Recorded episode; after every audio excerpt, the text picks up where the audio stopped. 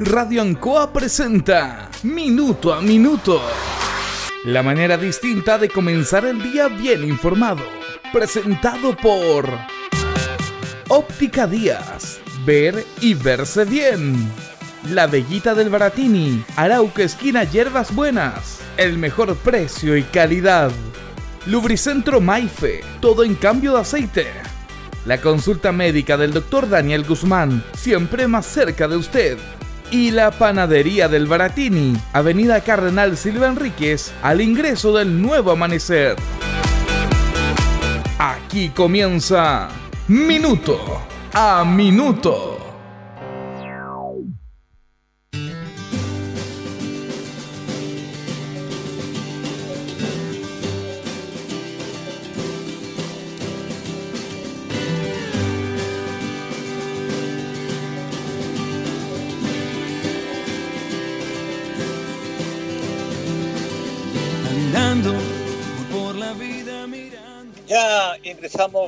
A la última semana de este año. Rápidamente se ha ido este año, más con esta pandemia, con esta situación especial que ha vivido, que ha vivido el mundo. Parecía que fuera ayer, que comenzaban, que se conocía en nuestro país antes, en el mundo en marzo, esta situación de los contagios de esta enfermedad que había tenido otras cepas, el coronavirus, pero que mutó de una manera distinta con el denominado COVID-19. Hoy día 28 de diciembre se conmemora el Día de los Inocentes. Herodes manda matar a todos los niños de dos años hacia abajo que había en Belén y en toda su comarca conforma el tiempo de la aparición de la estrella que había guiado a los reyes magos en su visita al niño Jesús, venidos desde el oriente. Bueno, esta fecha, eh, de un tiempo a esta parte, se ha hecho popular, en, cultural en varios países y en Chile, ahora no tanto, pero un tiempo a esta parte, en el cual se hacían las denominadas bromas del Día de los Inocentes. Ahora ya no hay inocentes, aunque sí hay inocentes, que lo vamos a comentar luego. Bueno, se hacían muchas bromas, sobre todo en, los, en las radios, en los periódicos, en el cual la gente, como se dice, caía en esto. Se daban a conocer eh, noticias que eran falsas y la gente creía. También había una, una frase muy popular que decía Herodes mandó a Pilatos y Pilatos mandó a su gente y el que preste en este día pasará por inocente. ¿Recuerda usted? Pues no había que pasar plata ni nada porque era el Día de los Inocentes. Y la radio se anunciaba que había un artista importante en los medios, que estaba en los estudios de la radio y que la gente fuera porque iba a firmar autógrafo y todo. Bueno, la gente llegaba y no había nadie, porque era el Día de los Inocentes. Era una cosa tradicional que se daba en la sociedad chilena y que se... Bueno, mucha gente no, no sabía eso, pero siempre, como se dice, caía en el Día de los Inocentes. Así que era algunos estaban con más cuidado de no prestar plata, de no hacer algún favor, porque inmediatamente le entregaban esta frase que era muy tradicional en esos años. Herodes mandó a Pilatos y Pilatos mandó a su gente, el que preste en este día va a pasar por inocente.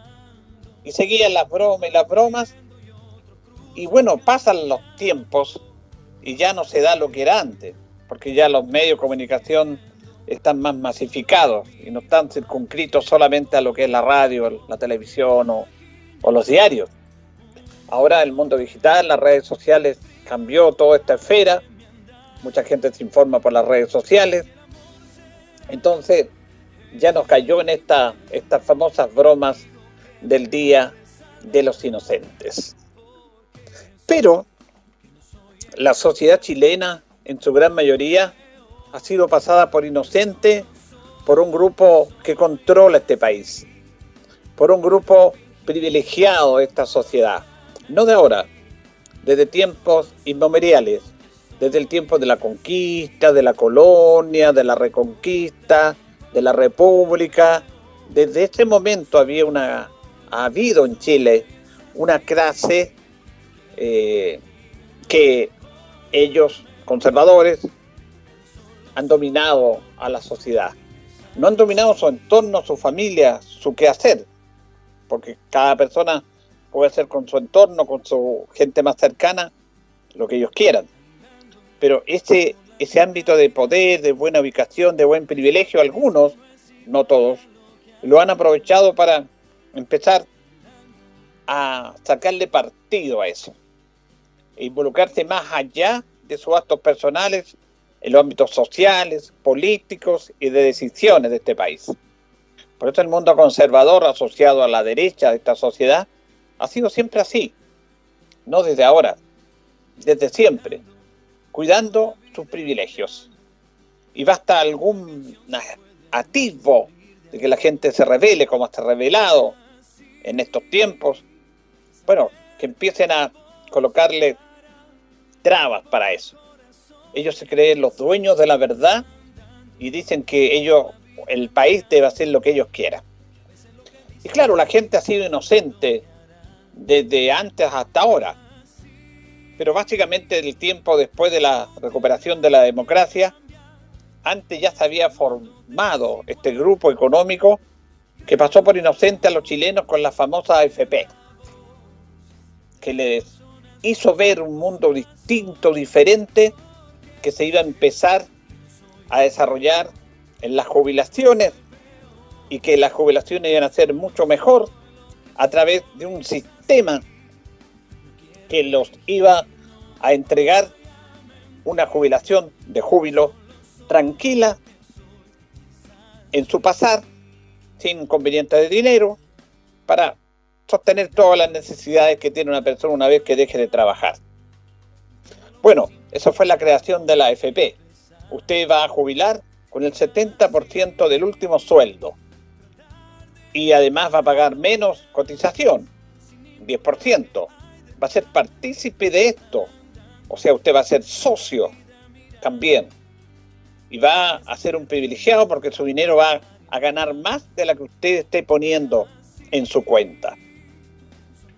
Bueno, la sociedad chilena fue inocente en esto. Inocente. Porque todos sabemos que esa era una gran mentira, que el verdadero objetivo de la creación de estos fondos de pensiones no era la preocupación de la sociedad para que tuviera mejores fondos de jubilar, sino que era inyectarle dinero al capital, a la banca chilena que estaba casi quebrada en la década del 80. Ese fue el objetivo y ha sido el objetivo. Tanto así que algunos economistas, intelectuales que defienden el sistema, ni siquiera lo ocultan.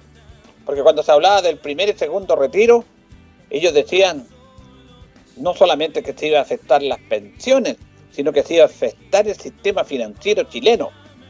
Bueno, pero este es un fondo de pensiones. ¿Qué tiene que ver el mundo financiero en un mundo de pensiones? Para ellos tiene que ver porque es vital la inyección de recursos de todos los chilenos en la AFP para mover la banca chilena, para prestarse plata entre ellos, para armar empresas, para ganar más dinero, para tener un privilegio magnífico. Bueno, nunca fue así, nunca fue el 70%. Después los chilenos empezaron a dar cuenta de que esta AFP era un sistema de ahorro forzoso y no un sistema de pensiones. Un sistema de pensiones es un sistema solidario de todos, de los trabajadores, de los empleadores y del Estado. Mientras no estén esos tres valores importantes, no va a haber una buena jubilación. Independiente que usted haya tenido lagunas previsionales y también desnudó esto la carencia de los sueldos en este país. Es una vergüenza los sueldos que ganan los trabajadores chilenos. Inocentes, como este día. ¿Qué se les dice? Aprovechen que tienen trabajo. Agradezcan que tengan un trabajo. Entonces con eso quedan como tranquilos. Era como los tiempos de antes. Hace poco hablábamos de lo que fue la matanza de la Escuela Santa María. ¿Se acuerdan? 21 de diciembre que hablaba que los trabajadores debían conformarse con tener un techo, una ficha para comer y nada más, ni siquiera sueldo. Después le daban miserables, le daban peneques, ni siquiera llegaban al peso. Mientras el señor James Norr, el dueño de las salitreras inglés, ganaba millones y millones a costa de la humillación de los trabajadores chilenos y también de la aprobación del gobierno chileno. Por lo tanto, también se desnudó en esto de la FP cuando dicen no, que las malas pensiones porque es bajo sueldo. Bueno, ¿y por qué es bajo sueldo? ¿Por qué algunos ganan tanto y otros ganan tan poco? Bueno, fue inocente la sociedad chilena en ese aspecto. Fue muy inocente, guiada por estos personajes. Estos personajes que están a todo nivel defendiendo el sistema, que no tienen vergüenza ahora de llamar a la austeridad. O sea, son cara de palo. Estos millonarios, conservadores, dueños de empresas, estas personas que han sido privilegiados con este sistema y que en esta Navidad, en este fin de año, se escandalizan porque las personas que retiraron su plata en los dos retiros, algunos pudieron los dos, otros uno, hacer compras en el comercio. Se escandalizan los economistas, los políticos, la lista de este país, que para eso querían la plata, para comprar televisores, teléfonos, vehículos, y hacen un escándalo de eso, y hacen una apología moral de ellos decirle a los chilenos qué es lo que tienen que hacer con la plata. Hasta ese nivel llaman a la austeridad. Es realmente vergonzoso, triste, este llamado a estos personajes que nadie los cuestiona, que nadie, esas declaraciones les dan tribuna para decir eso. Mire, le voy a poner un puro ejemplo. Voy a salir del aspecto de los dueños de bancos, de empresas, del retail, de los economistas que están, que son funcionarios de los millonarios de este país, que les dicen a los chilenos en los canales de televisión lo que tienen que hacer, lo que tienen que hacer con su plata. visto que ha visto economistas, mire, gasta aquí, gasta acá, haga esto, haga esto otro. Y que dicen, ha sido muy malo que ellos vayan a retirar el 10%, el 10 para comprar televisores, condenando a la gente por hacer lo que ellos quieran con su plata, ni siquiera es plata del Estado. Entonces, ahora llaman a la austeridad, a ser austeros. Son cara de palo, permítame el término y excúseme si no, no les gusta ese término. Le voy a dar un nombre, Luis Jara, cantante nacional, un cantante popular, de buenas producciones musicales, pero que en los últimos años está empoderado en un mundo de la televisión, que vivió en las burbujas. Luis Jara, por su conducción en el programa del matinal, ganaba 25 millones de pesos mensuales. 25 millones mensuales. Por decir sandeces durante toda una mañana y hacerse el chistoso en la televisión. Porque de cantante bueno canta bien. Pero su imperio económico él lo ha basado en los sueldos escandalosos que le pagaba la televisión. Entonces, ellos mostraron toda su opulencia, hacían programas, mostraban sus casas, una de dos o tres casas que tenían, y abrían las casas y mostraban sus terrazas y daban a conocer al país esas casas millonarias, no entendiendo el daño que hacían en la comunidad, porque si él ganaba 25 millones, había gente que ganaba el sueldo mínimo que vivían en poblaciones hacinadas, que no tenía su casa, que arrienda, o si les daban unas casas en barrios que realmente no tienen manera de vivir. Entonces señor Jara hacía opulencia de lo que tenía y gastó todo lo que tenía. Está bien, es un sueldo realmente lamentable triste, pero ya, se lo pagan, bien por él. Pero él hacía ostentación de eso. Y ahora este señor le dice a la gente vivamos una Navidad austera, no gastemos tanto lo que tienen, cuiden su plata. O sea, y él cuando gastó y gastó y gastó, ¿quién le dijo algo? Cuando se construyó una casa en Santiago, otra casa en la playa, cuando se compra un auto, cuando tiene lo que tiene con ese sueldo, cuando se reían, cuando mostraban sus casas, cuando hablaban de todo menos de lo que pasaba en el país, cuando en su programa hablaban necedades y no las necesidades de la comunidad que empezaron a hablarlas recién después del estallido social. Hasta lo sacaron porque no estaban a la altura de entender lo que pasaba en la sociedad. Ahí no decía nada. ¿Qué moral tiene este señor para decirle a la gente y decirle, gastemos lo menos posible, seamos austeros, no gasten la plata del 10% en cosas que no corresponde? ¿Con qué cara le viene a decir a la gente eso? ¿Para seguir pasándola por inocente? Porque él durante años en la televisión habló puras estupideces y jamás se la dio que hablaba inglés también, ¿se acuerdan lo, lo ridículo en programas que tenían Canal 13 también? Bueno, él nunca habló de la necesidad de la sociedad chilena, porque él hablaba de su posición de privilegio y él creía que todos estaban bien. Si yo estoy bien, están todos bien.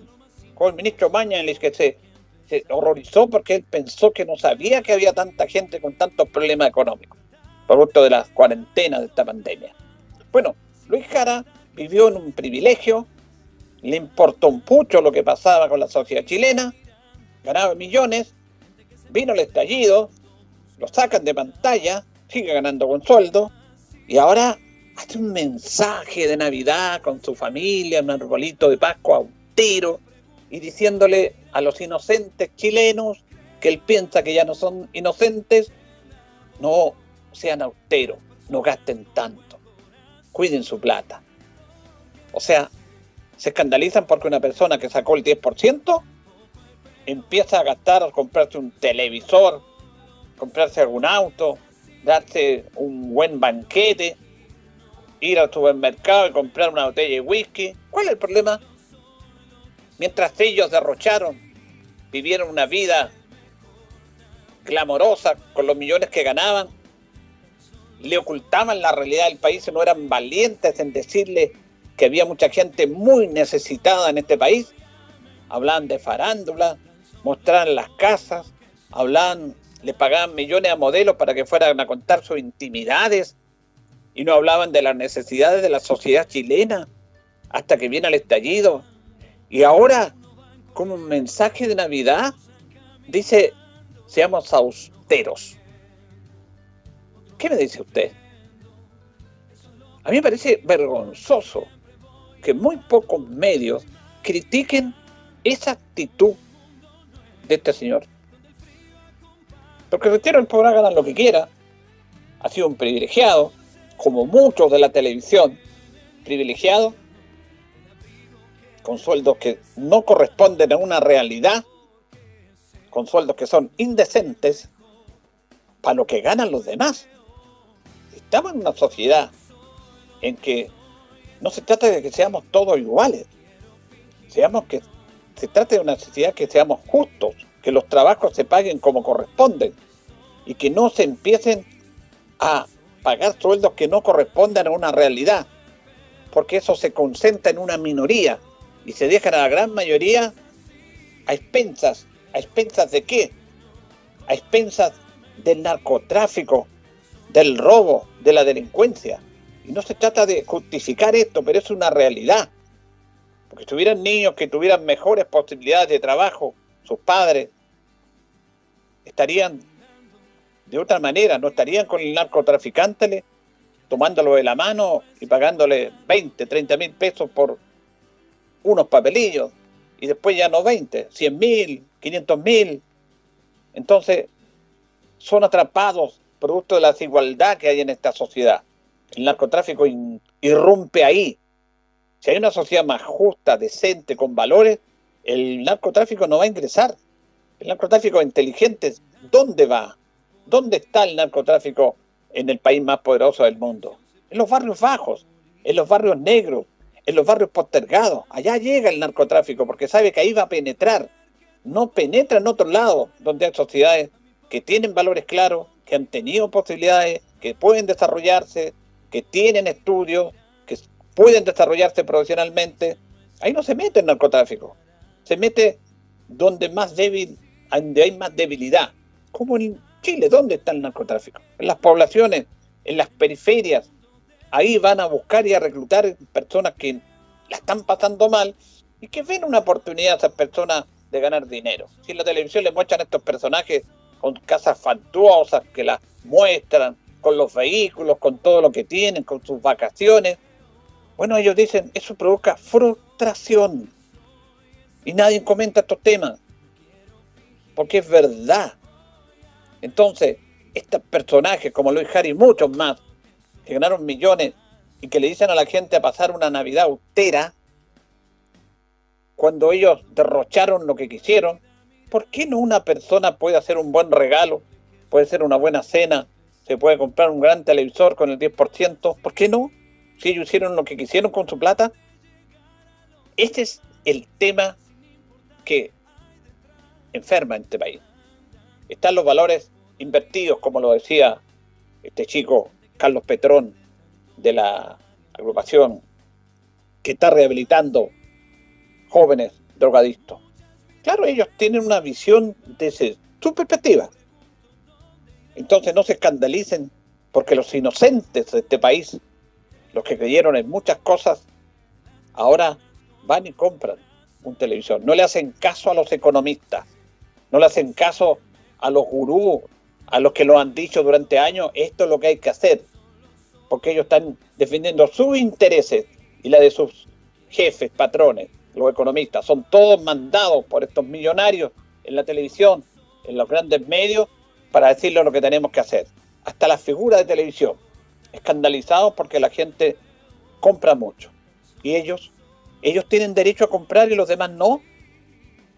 Esa es la perspectiva que debemos tener ahora, no la perspectiva tradicional de corderito, de mirar y decir lo que ellos nos dicen. Basta de eso no saben el daño que le hacen a una sociedad. Es un daño tremendo de estos personajes que siguen apareciendo en la televisión diciéndole lo que tenemos que hacer. No, una sociedad se construye en base a todos, que todos somos necesarios. La sociedad, yo lo reitero, que hablan con lo fácil, con lo de decir por qué destruyen esto, esto, otro. Nadie destruye lo que es de uno. Usted no va a destruir su casa, no va a destruir su auto, no, a no ser que le dé un ataque de locura, que ya es otro tema. Pero nadie destruye lo que es de uno. Por lo tanto, cuando se destruyó, y que no estoy justificando eso, todo lo que se destruyó, es porque la gente no se siente identificada con esos, esos grandes empresas, supermercados. ¿Qué es lo que se habla? Quedó gente sin trabajo, ¿es verdad? Pero el tema es más profundo, no el, el titular. La gente no se siente identificada con estas empresas, con las farmacias, que coluden con los precios. Colocan precios escandalosos remedios, tienen ganancias escandalosas que han quedado al descubierto con las farmacias comunales. Un remedio en una farmacia comunal cuesta 5 mil, que es el valor del remedio, y como las farmacias comunales no tienen el hecho de ganar, sino que de entregar y pagar el remedio que compran, solamente el precio, en una farmacia cuesta 40 mil. O sea, la ganancia es increíble. Más encima se coluden con los precios. Un mundo libre mercado, están en contra del mismo sistema que ellos defienden. El libre mercado es elegir donde usted quiera y buscar productos. Acá no. ¿Qué producto va a buscar si en todas estas empresas los precios estaban iguales? Eso es colusión. En las farmacias, en los pollos, en el confort, el papel higiénico, no lo digo yo, lo dice la evidencia, lo dice la justicia, y pagan y siguen ganando igual.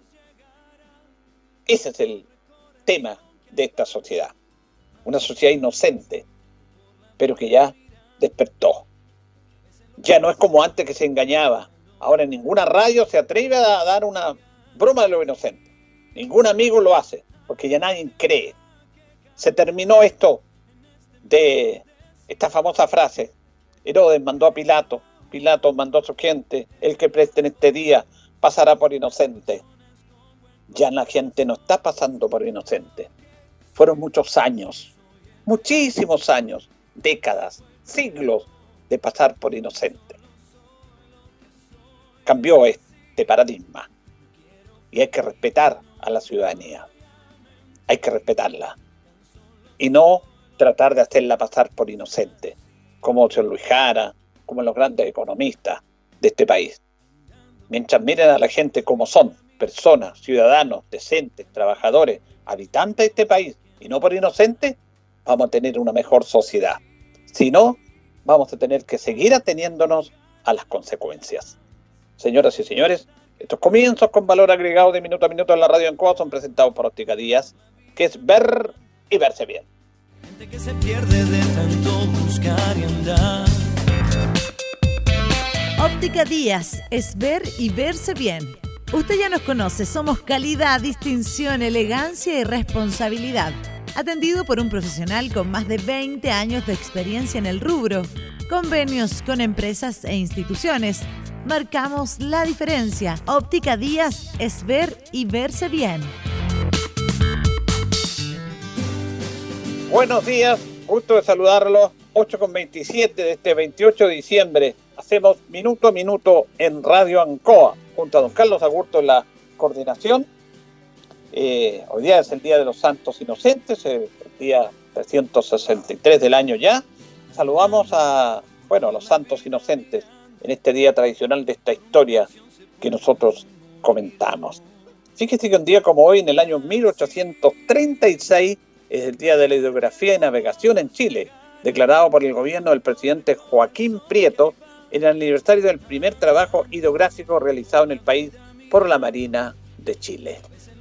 Un día como hoy, del año 1869, se ordena la exhumación de los restos de Bernardo Higgins, que permanecían en el cementerio de Lima desde 1842 para ser enviados a nuestro país. También un día como hoy, 1918, se dicta la ley número 3338 que autoriza la dirección de suscripción popular para un monumento a la memoria de don Eleuterio Ramírez en Osorno. Aquí en Linares tenemos una, una calle con ese, con ese nombre. Vamos a ir a la pausa, Carlitos, y ya continuamos. Estamos en Minuto a Minuto en Radio Ancoa. Radio Ancoa. La mejor manera de comenzar el día informado. La consulta médica del doctor Daniel Guzmán siempre más cerca de usted. Se atiende por FONASA, ISAPRE, DIPRECA, CAPREDENA y particular. Se hacen lavados de oídos. El doctor Daniel Guzmán lo espera en Kutmoller 333 frente a la plaza.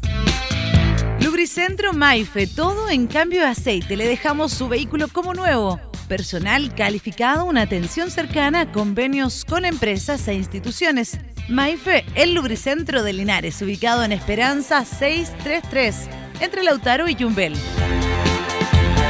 La panadería del Baratini, el mejor pan, tortas, pasteles, brazos de reina de nuestra propia elaboración. Abarrotes, cecinas, frutas y verduras. El mejor precio y la mejor calidad. Lo esperamos en Avenida Cardenal Silva Enríquez, al ingreso del nuevo amanecer. Estamos a su servicio. Óptica Díaz es ver y verse bien. Usted ya nos conoce, somos calidad, distinción, elegancia y responsabilidad.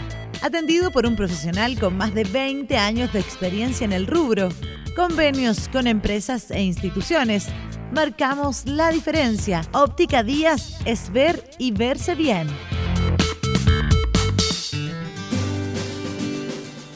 Bueno, lamentablemente la, información de Linares durante el fin de semana de Navidad, justamente el día jueves, previo a Navidad, se efectuó este, este incendio, mejor dicho, se declaró este incendio en el sector precordillerano, allá en Monte Oscuro, que devastó cerca de 16 hectáreas. Afortunadamente fue controlado, pero es un tema que se ha estado hablando permanentemente eh, las autoridades para la prevención de los incendios forestales. Vamos a escuchar al alcalde Mario Mesa, que se refiere justamente a los trabajos y a este incendio que está contenido allá en el sector de Monte Oscuro. Del sector de Monte Oscuro, kilómetro 50, hacia la cordillera de la ciudad, se encuentra contenido. Solamente existe un foco que está pendiente de poder apagar. Están las brigadas nocturnas, tanto de CONAF como de seguridad pública el equipo Maki, como también la presencia de tres carros de bomberos y un cuarto carro, camión aljibe de la comuna de Colbún. Está casi en un 100% controlado, Mañana a las 6 de la mañana suben equipos de seguridad pública, de bomberos, de CONAF, toda vez que mañana existen altas temperaturas y por lo tanto a contar de las 6 de la mañana se espera controlar el incendio ya en su totalidad. Bueno, también las altas temperaturas influyen, hemos tenido altas temperaturas acá en nuestra, en nuestra zona, sobre los 32, 33 grados. Vamos a escuchar a Marcelo Mena. Marcelo Mena es el director regional de CONAF, que se refiere a, los trabajos que se estaban efectuando en este incendio. Acá en el cajón de Achihueno, en el sector de Juan Amigo, en el kilómetro 50, donde el día de ayer se inicia un incendio forestal. Felizmente, eh, con el apoyo de bomberos primeramente, después con nuestros recursos de CONAF y nuestras aeronaves, aviones extractor y helicópteros pudimos contener rápidamente eh, este incendio que tiene una superficie alrededor de 6,3 hectáreas.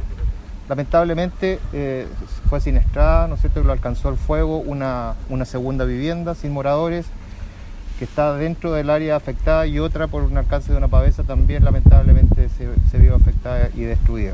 Estamos eh, en este minuto con tres brigadas de CONAF, prácticamente 30 brigadistas atendiendo acá este incendio. Creo que ya está bastante contenido, se está anclando todo el perímetro. Felizmente también tenemos el límite con el río que nos permite entonces poder tener esa contención natural y también la cercanía del río permite una alta frecuencia también de lanzamiento de, nuestras aeronaves. Sí, eso ayuda mucho justamente la cercanía del río porque hay que atacar esto, el fuego solamente por la vía aérea, fuera de la brigada de CONAL, trabajo bombero, la parte aérea para contener esto es muy importante. Así que afortunadamente se ha contenido esto, pero se ha perdido esta vegetación. Ha subido mucho los casos de COVID en la región del Maule, básicamente en la provincia de Curicó, que incluso puede llegar a, cuarentena total, y en faenas agrícolas, básicamente. En Teno hubo una empresa en la cual hubo más de 90 casos y se está trabajando en la prevención porque somos una zona agrícola y hay mucho trabajo agrícola a pesar del COVID que se tiene que efectuar en esta época, la temporada agrícola, pero hay que tener las medidas respectivas. Vamos a escuchar a Marlene Durán, la Seremi de salud, que justamente se refiere a la temporada agrícola y a los trabajos que ellos han efectuado para la prevención. Nosotros desde el mes de septiembre que nos empezamos a preparar eh, para la temporada agrícola, sabíamos que esta era una temporada eh, que generaba mucho riesgo eh, para nuevos contagios. acá la región del Maule es una región que es netamente agrícola. Esta actividad eh, bueno, una actividad primaria acá en nuestra región y, es por eso que nosotros durante el mes de septiembre contratamos nuevos fiscalizadores, eh, se fortaleció el equipo y fiscalizadores solamente para el sector agrícola. Eh, a la fecha hemos fiscalizado más de 1.660 predios agrícolas. Eh, nosotros sabemos que de todas maneras esto es insuficiente ya que en esta región existen muchos predios, pero y, por eso es que seguimos fiscalizando día a día. Para esto también hemos sumado el apoyo de municipios que también nos están ayudando en las fiscalizaciones y también eh, la Seremía del Trabajo y Transporte. hemos realizado varias fiscalizaciones también en conjunto y cada uno eh, con, sus equipos de fiscalizadores.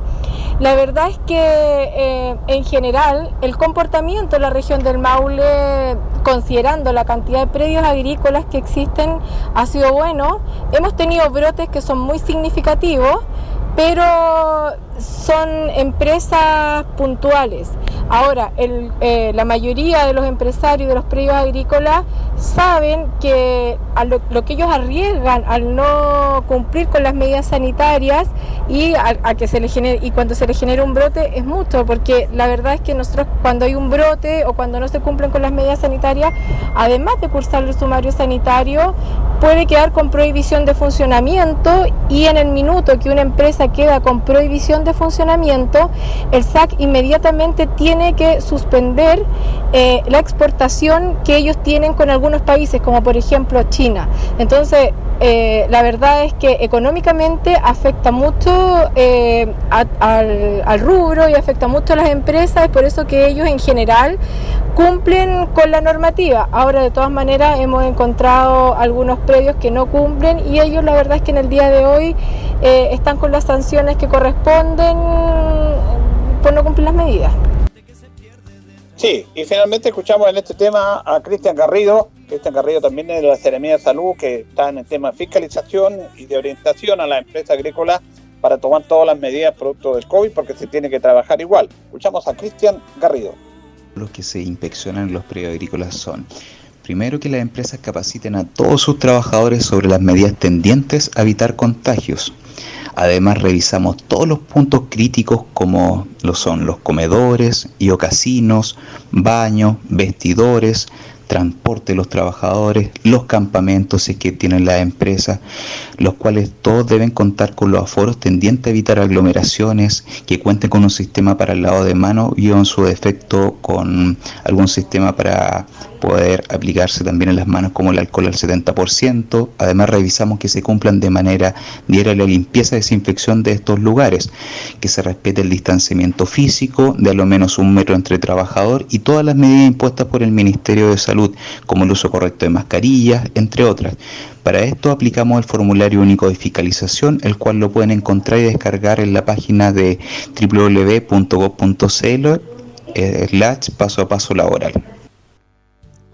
Bueno, eh, es complicado esto, hay que tener mucho cuidado, se han dado muchos brotes, aquí en Linares se han controlado estos brotes en algunas eh, empresas agrícolas que han sido menores, pero el Teno fue tremendo, más de 100, 120 casos, lo ha aumentado mucho los casos en nuestra región. Linares tuvo 7 casos en el día de ayer, se ha mantenido de buena manera, pero hay que tener cuidado con esto. Vamos a ir a la pausa, don Carlos, vamos a la pausa y ya retornamos tampoco el peor. La hora en Ancoa es la hora. Las 8 y 37 minutos. ¿Qué nos mueve a estar cerca de ti? Saber que la conectividad abre oportunidades y por lejos que estés, también mereces progresar. Mundo Pacífico hoy es mundo y nuestro propósito es acercar la fibra óptica a todas las personas a precio justo. Fibra simétrica de 600 megas, más TV HD, 28,690 pesos por 12 meses. Contrata llamando al 600 9100 900. Bases en www.tumundo.cl. Mundo, al alcance de todos. Debido al éxito de la primera etapa, Parque del Sol de Inmobiliaria Independencia sigue creciendo en Linares, ahora con más modelos y subsidios disponibles para que seas vecino de este gran proyecto. Conoce todo lo que te ofrece Parque del Sol, áreas verdes, obra de conectividad y la construcción de espacio Parque del Sol, un lugar único destinado al esparcimiento, representaciones artísticas, práctica de deportes y mucho más. Que nada detenga tu sueño de ser propietario. Ven a nuestra sala de venta ubicada en Manuel Rodríguez 450 y empieza desde hoy mismo a vivir tu independencia. Oiga, vecino, ¿sabe cuál es mi cábala para que abunden mis luquitas? Fácil, pues vecino. Platita en el zapato, ¿no? No, pues vecino. Platita en el bolsillo y derechito para la cuenta. Así es, vecino. Ven a Superbodega Cuenta y disfrutemos este fin de año con precios baratos como cortes de asado a solo 4,190 pesos el kilo. Helado de piña 2,5 litros panda a solo 2,690 pesos. Recuerda usar tu mascarilla y agendar tu visita en novedadesacuenta.cl. Superbodega Cuenta. Precios baratos siempre. Precios válidos del 26 al 31 de diciembre del 2020, ambas fechas inclusive. En Linares, con Movistar Fibra, tenemos el Internet hogar más rápido de Chile. Y no importa en la región en donde vivamos, si somos de Santiago, Iquique o Concepción, si vivimos más cerca del mar o de la cordillera, si hay lluvia o sol todo el año, el desempeño de tu Internet siempre debe ser el mejor. Como el de Movistar Fibra, el Internet hogar más rápido de Chile. Verificado por Speedtest. Entra a movistar.cl y contrata hoy Movistar Fibra en Linares. Movistar.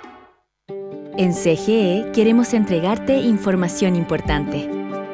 La crisis sanitaria por COVID-19 ha afectado económicamente a muchas familias y empresas Recuerda que si tienes dificultades con el pago de tu cuenta, contamos con distintas alternativas y facilidades para que puedas ponerte al día. Regístrate hoy para acceder a los beneficios de la Ley de Servicios Básicos. Te esperamos en www.cge.cl.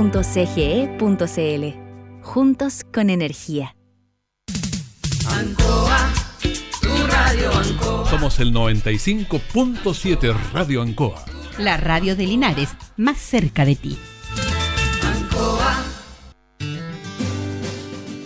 19 minutos nos separan de las 9 de la mañana. Hacemos minuto a minuto en Radio Ancoa en este lunes 28 de diciembre. Vamos a escuchar a José Luis Cray. Él es el defensor público regional porque hicieron una actividad muy bonita con personas internadas en Navidad. Hay jóvenes internados y madres, mujeres también que están con sus bebés haciéndoles regalos, acompañándolos en estos momentos difíciles para ellos que están justamente internados. Escuchemos a José Luis Cray. Ahí con los muchachos, la alegría de recibir un regalito, de recibir la preocupación de la Defensoría Penal Pública, más allá del servicio que le entregamos, se notó y, y de verdad que queda contento el corazón de verlos a ellos también como niños que son eh, contentos con un regalo. Y aquí en maternidad, bueno, es una fecha muy difícil para la mamá estar con su guaguita ahí. Conocimos eh, a, la- a los a las dos guaguitas que están allá, la Defensoría hace gala de su solidaridad y les trajimos un, regalito que nosotros venimos humildemente a, entregar. Así que quedamos muy contentos, sigue avanzando la, disponibilidad de espacios mucho mejores para las internas en Talca, así que eso eh, es, un, es un logro gigantesco porque de ser la unidad penal femenina más sobrepoblada de Chile, ahora estamos en una muchísima mejor condición. Así que nos vamos contentos dentro de, lo posible en estas fechas y, y con harto ánimo para comenzar un nuevo año 2021 al respecto. Bueno, es importante esto porque son personas, son seres humanos. En una sociedad condenatoria, porque aquí condenamos todo, eh, bueno, se discrimina en muchos aspectos. Así que la Defensoría Penal tiene la obligación de velar por los derechos de las personas que están privadas de libertad, porque son personas, tienen derechos, están pagando un delito, pero no por eso los vamos a arrinconar y a condenar mayoritariamente. Por eso van, los visitan, eh, les dicen lo que tienen que hacer, sobre todo a los menores, eh, que ellos no están, están en un régimen especial, y a las mujeres que están privadas de libertad. Eso me parece positivo. Bueno, lo comentábamos la semana pasada nosotros, esta, esta cosa tan absurda del gobierno de decretar un toque de queda a las 10 de la noche, en pleno verano. Que además no se respeta. Todos sabemos que eso no se va a respetar. Porque no hay fiscalización, porque no hay, no hay personal para fiscalizar. No hay militares, no hay carabineros, no está el personal, lo hemos dicho muchas veces nosotros. Eh, aquí, en esta pandemia, funciona básicamente la responsabilidad de todos nosotros. Eso es lo fundamental.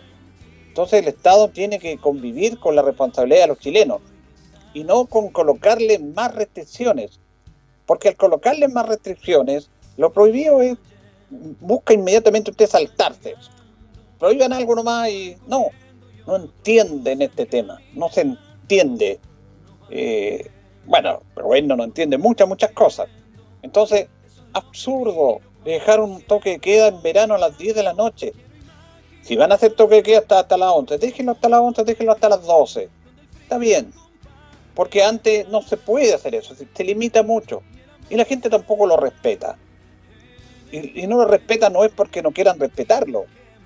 No lo respetan porque está fuera de toda lógica. Las restricciones a veces obviamente son hechas y producen un efecto contrario. ¿Qué es lo que pasó en Estados Unidos? Usted lo sabe mejor que nadie cuando se prohibió el alcohol. Porque pensaba que los crímenes, todo lo que pasaba en Chicago, básicamente en todas esas partes de los barrios bajos de Nueva York, era porque había mucho consumo de alcohol. Entonces el gobierno le, no encontró la cosa más fácil, prohibir el alcohol. ¿Qué es lo que pasó? Peor. Vino el negocio del alcohol. Porque la gente igual iba a consumir, aunque no fuera a comprar los locales establecidos, lo compraba en el mercado negro, como se dice. Y ahí empezaron a proliferar las mafias. Y como el alcohol no lo podía comprar en un local habitual, lo compraba por fuera, era más caro, pero tenía que comprarlo. Y ahí se empezaron a incrementar las mafias por prohibir algo, que debían dejarlo al libre albedrío, la responsabilidad de las personas. Aquí no se puede prohibir eso.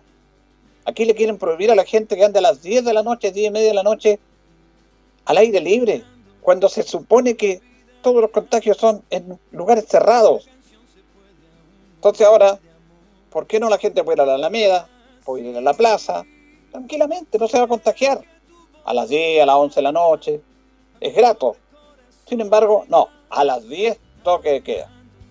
No sirve de nada, porque la gente igual sale a esa hora.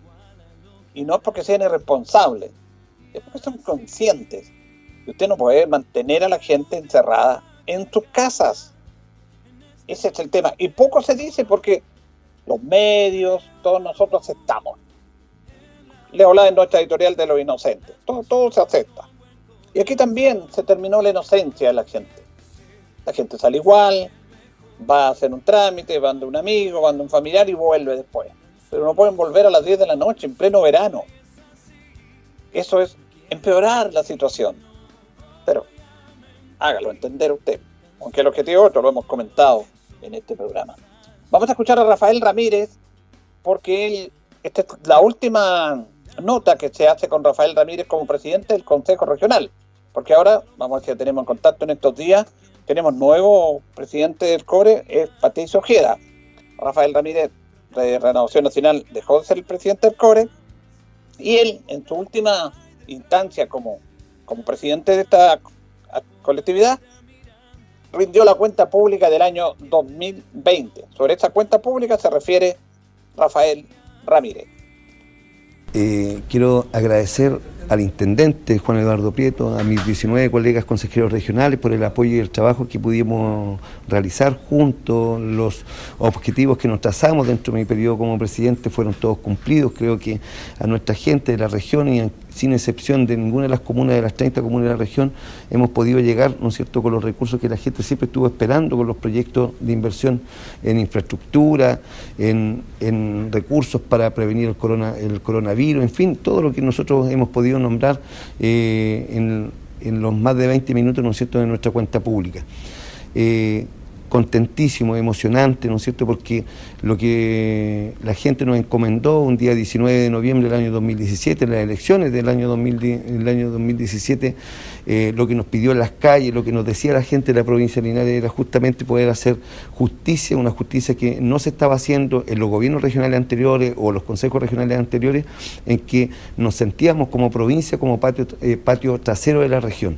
Éramos los últimos y siempre los porcentajes de inversión en la provincia de Linares o en el Maule Sur eran más bajos que lo que era el Maule Norte. Hoy día hemos podido dar una cuenta pública donde hay un 15 o superior al 15%, ¿no es cierto? Y si sumamos toda la inversión del gobierno dentro de la provincia de Linares, estamos hablando del orden del 22, casi el 24% de los recursos de toda la región, solo superado por la capital regional o la provincia de Talca. Lo que nos hace terminar un periodo, ¿no es cierto?, eh, y, y sentir esa satisfacción que muchos debieran sentir cuando el trabajo y el deber lo han cumplido como lo hemos sabido cumplir hoy día los consejeros regionales y a través también del, trabajo que pudimos realizar como presidente en, en, aquel entonces.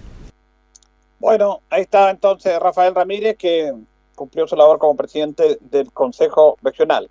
Las elecciones para consejeros regionales son en noviembre del otro año. La verdad que en nuestro país el calendario electoral está bastante, bastante cargado. Este 11 de enero va a ser importante porque ya se van a tener que inscribir los candidatos a constituyentes, los que van a tener que redactar la constitución. Y todavía no hay acuerdos en algunos bloques. Sí se da la renuncia de algunos personeros de gobierno, regionales, nacionales, para ser constituyentes. Los independientes tienen algunas más complicaciones porque tienen que firmar una determinada cantidad de, de, de firmas. Esta constituyente también tiene paridad de género tiene que ser mitad varones y mitad mujeres. Pero el 11 de enero tienen que estar inscritos los candidatos. Y las elecciones próximas son 11 de abril. Elecciones de constituyente, elecciones de gobernador regional, la primera vez que se va a elegir un intendente, ahora denominado gobernador regional por soberanía por voto popular, elecciones de concejales y elecciones de alcaldes. Esas son las elecciones que se van a dar justamente en 11 de abril del próximo año. Y en noviembre están las elecciones justamente de, gobernadores, de diputados en algunos distritos, senadores y de presidente de la República. Así que viene bastante, bastante cargado el calendario electoral. Hacemos minuto a minuto en Radio Ancoa en este día lunes 28 de diciembre. Nos separan nueve minutos de las 9 de la mañana. Lubricentro Maife, todo en cambio de aceite. Le dejamos su vehículo como nuevo. Personal calificado, una atención cercana, convenios con empresas e instituciones. Maife, el lubricentro de Linares, ubicado en Esperanza 633, entre Lautaro y Yumbel. Vamos a escuchar a Cristian Monkever. Él estuvo acá en la región. Él es secretario general de la presidencia, que se refiere básicamente al presupuesto para la región del Maule en el año 2021, que se aumentó en este presupuesto que fue aprobado por el Parlamento. eh, hubo un aumento en, un porcentaje importante. Bueno, a ello se refiere Cristian Monkever. Eh, varias cosas que queríamos señalar. Lo primero, eh, un aumento del presupuesto en, en la región que se acaba de aprobar en torno a un 5,2%, eh, un presupuesto regional de 84 mil millones, sin perjuicio de los eh, presupuestos eh, sectoriales como el MOP, el Ministerio de Vivienda y el Ministerio de Salud, que son los que más contribuyen también en aporte a la región. El desafío para nosotros en la región, el empleo, el trabajo y evidentemente el cuidado de la familia a través de esta protección sanitaria y una red de protección social que nos ayuda a sobrellevar de, de buena manera todos los desafíos que se vienen por delante. Y en lo inmediato aquí eh, un objetivo más que se cumple, que es apoyar a emprendedores que por diferentes razones han visto disminuido su ingreso, que lo han pasado mal. Y cuando los emprendedores, quienes generan empleo, eh, han tenido dificultades, tenemos que darles una mano. Y este es un esfuerzo que va en esa línea, un apoyo que a lo mejor siempre va a ser insuficiente, nunca va a ser lo, lo- lo necesario, pero sí un apoyo relevante, en este caso desde el gobierno regional, para poder apoyar a los emprendedores que lo necesitan para salir adelante, a raíz de todo lo que hemos vivido este año que ha sido sumamente complejo y lo entendemos así. El desafío del gobierno, lo vuelvo a señalar, del intendente y del gobierno regional y del gobierno desde el presidente hacia abajo es eh, recuperar el empleo y cuidar al máximo posible a nuestras familias, a los chilenos y chilenas en esta red de protección social y en este esfuerzo también de protección sanitaria a cada uno de, de nosotros. Es una red que se irá ajustando, nos imaginamos, entendiendo cómo evoluciona la pandemia. Sí, sí, lo hemos dicho en varias ocasiones. Eh, para nosotros es sumamente importante, así como se recupera el empleo, también una red de protección social que permita en ciertos lugares, sobre todo lo que nos va a ocurrir ahora, que hay cuarentenas en una comuna que después se levanta, cuarentenas en otra o regiones más con mayor dificultad, poder desplegar un esfuerzo en materia de protección social como lo fue, por ejemplo, el ingreso familiar de emergencia masivamente a lo largo de todo el país en el invierno de este año que termina.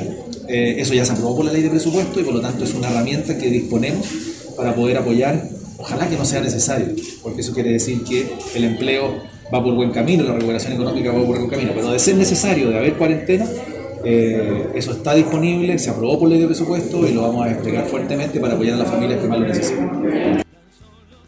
Se viene, algo difícil, complicado el próximo año porque este tema de la pandemia se va a mantener. Ya no hay más retiro de plata de la AFP. Eh, vamos a ver cómo siguen los IFE y el apoyo del gobierno a las personas y también a lo que tiene que ver las empresas. Pero mire, el mal manejo político de este gobierno se queda reflejado en, esta figura de Christian Monkever. No, él no, pero ¿cómo puede haber una credibilidad en el desarrollar un trabajo de gobierno ministerial si Christian Monkever comienza como ministro de Vivienda, viene una crisis en el gobierno, lo pasan a ministro de Desarrollo Social, cuando se va Sichel, y después que hay otra crisis, cuando se va el otro ministro de Interior, lo colocan como ministro o secretario general de gobierno. La presidencia, perdón. Entonces, ¿cómo? ¿Dónde está? Está en una... Tendría que ser Superman. Está primero como ministro de Vivienda. Me acuerdo que nosotros lo entrevistamos acá en la radio una vez que vino a entregar unos títulos de vino al estadio. Después ministro Ceremi de Desarrollo Social y ahora ministro secretario general de la presidencia, que es la persona que tiene el nexo entre el Ejecutivo y el Parlamento para el tema de los proyectos de ley. Entonces, Una persona tiene tres ministerios. O sea, no, no puede funcionar bien así la cosa. Y, le puede nombrar un montón de otros ministros. Ahora ya no tienen ministro cuando se fue Desbordes. Desbordes tuvo, Desbordes tuvo cuatro meses en una, una cartera.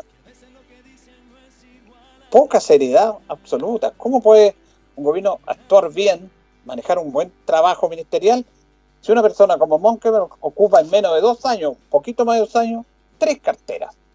Tres carteras. Muy difícil. Muy difícil. Nos vamos. Ya vienen noticias, Departamento de Prensa de Radio Ancoa con Raúl Espinosa. Le agradecemos a usted, a don Carlos Agurto en la coordinación.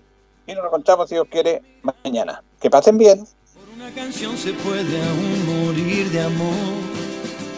Y así saber que tu voz llegará a mi pobre corazón que ahí va andando por la vida mirando lo que dicen no es igual a lo que.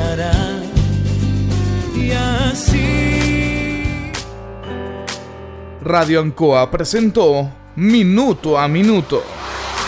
La manera distinta de comenzar el día bien informado.